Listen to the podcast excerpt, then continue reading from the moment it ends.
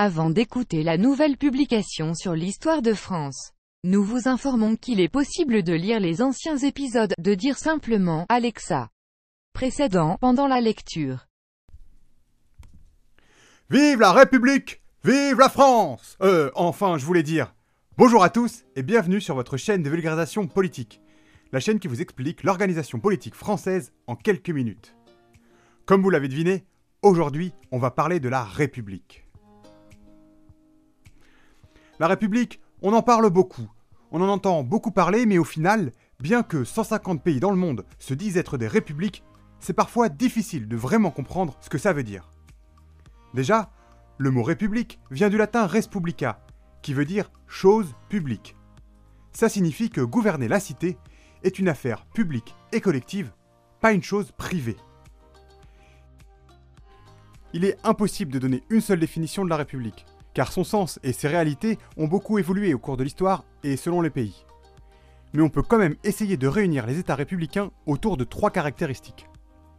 Premièrement, le poste de chef de l'État n'est pas héréditaire, contrairement à une monarchie ou un empire. Une république est un État où la puissance publique est soumise à la loi, ce qu'on appelle un État de droit. Enfin, une république agit pour l'intérêt du peuple, au sein de laquelle il est souverain. Malgré ça, tous les États républicains ne sont pas les mêmes. Il existe par exemple des républiques unitaires comme la France ou l'Italie. Il existe aussi des républiques fédérales comme l'Allemagne ou les États-Unis.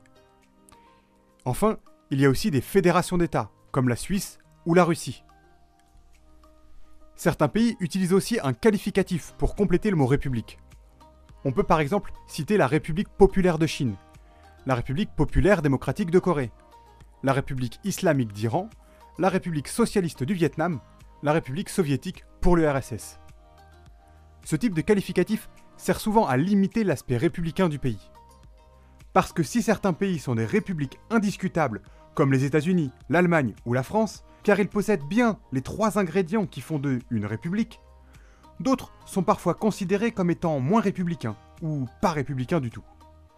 Par exemple, si on prend l'Iran, c'est une république islamique car la moitié de l'organisation de son pays répond à un système républicain, l'autre moitié répond plutôt à un système théocratique où les citoyens ne sont pas simplement égaux face à la loi de la République, mais aussi face à la loi de Dieu. D'autres, comme le Vietnam ou la Chine, sont des républiques socialistes ou populaires, respectant certains aspects de la République, mais sont souvent considérées comme des dictatures depuis l'extérieur car, entre autres, la gestion du pays ne se fait que par le prisme d'un seul parti, le Parti communiste.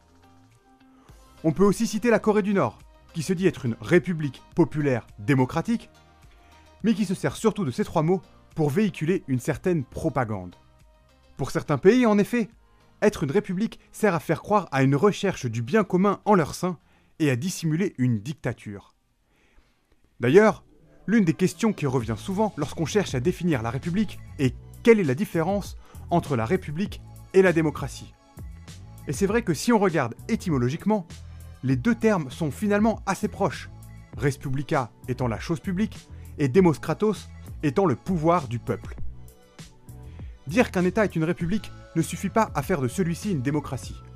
On peut par exemple parler encore une fois de la Chine, qui se dit être une république mais qui n'est pas une démocratie comme on le verrait en France. A l'inverse, certains pays ne sont pas des républiques, mais sont quand même des démocraties, comme le Japon ou le Royaume-Uni. On pourrait presque appeler ces monarchies parlementaires dont le roi ou l'empereur n'a qu'un pouvoir symbolique et qui ont un fonctionnement très proche des républiques, des républiques monarchiques. La grande différence entre la démocratie et la république est que la démocratie met en avant l'individu et ses particularités pour composer la société. A l'inverse, la République considère l'intérêt commun avant l'individu et ses particularités. En bref, pour la démocratie, le bien de chacun est le bien de tous, alors que pour la République, c'est le bien de tous qui est le bien de chacun. Bien sûr, dans la pratique, les deux notions ne sont pas contradictoires, et c'est pourquoi de nombreuses républiques sont aussi des démocraties. Ces républiques démocratiques font le pari de la mise en avant de l'intérêt général, mais sans étouffer les intérêts particuliers, laissant alors la diversité culturelle, protégée et garantie, s'exprimer dans la sphère publique. Bon, maintenant qu'on a un peu mieux compris ce qu'est une république, regardons d'un peu plus près la République française. Aujourd'hui en France, on est très attaché à la République. Mais il ne faut pas oublier que son installation a été difficile et très contestée. Avant la Révolution de 1789, le roi était Louis XVI, et le régime français était la monarchie absolue de droit divin. Lors de la Révolution française, l'objectif du peuple n'était pas de mettre en place une république, mais d'abolir les privilèges de la noblesse et de l'Église afin de créer une société plus égalitaire. C'est d'ailleurs à cette époque qu'est écrite la Déclaration des droits de l'homme et du citoyen. À l'époque, on voulait passer d'une monarchie absolue avec tous les pouvoirs au roi à une monarchie parlementaire sur le modèle de l'Angleterre avec des contre-pouvoirs pour limiter le roi. Le truc, c'est que Louis XVI n'avait pas du tout envie de partager son pouvoir, et en 1792, il fuit Paris pour essayer de rejoindre l'étranger afin d'organiser une contre-révolution, mais il est arrêté à Varennes. À ce moment-là, on se dit que garder un roi qui trahit la révolution et la nation, c'est peut-être pas une bonne chose. Et alors, on proclame la première république. Mais c'est pas parce que la république est proclamée que tout va bien. Car à ce moment-là, tout est encore très expérimental et chaotique. La première république ne dure que 12 ans, et pourtant, elle est déjà divisée en trois parties. La Convention nationale, qui verra la décapitation de Louis XVI et la terreur, le directoire qui se finira par le coup d'État du 18 Brumaire de Napoléon, et enfin le consulat qui lui verra même la fin de la Première République et l'avènement du Premier Empire en 1804. S'ensuit alors plusieurs décennies sans République, avec donc le Premier Empire avec Napoléon, puis le retour de la monarchie qu'on appelle la Restauration avec comme roi les deux frères de Louis XVI, Louis XVIII, puis Charles X. Même avec la Révolution des Trois Glorieuses, on garde la monarchie avec cette fois-ci Louis-Philippe comme roi des Français. Ce n'est qu'en 1848, après 44 ans sans République, qu'éclate encore une révolution qui, cette fois-ci, se fera presque sans effusion de sang et laissera place à la Deuxième République.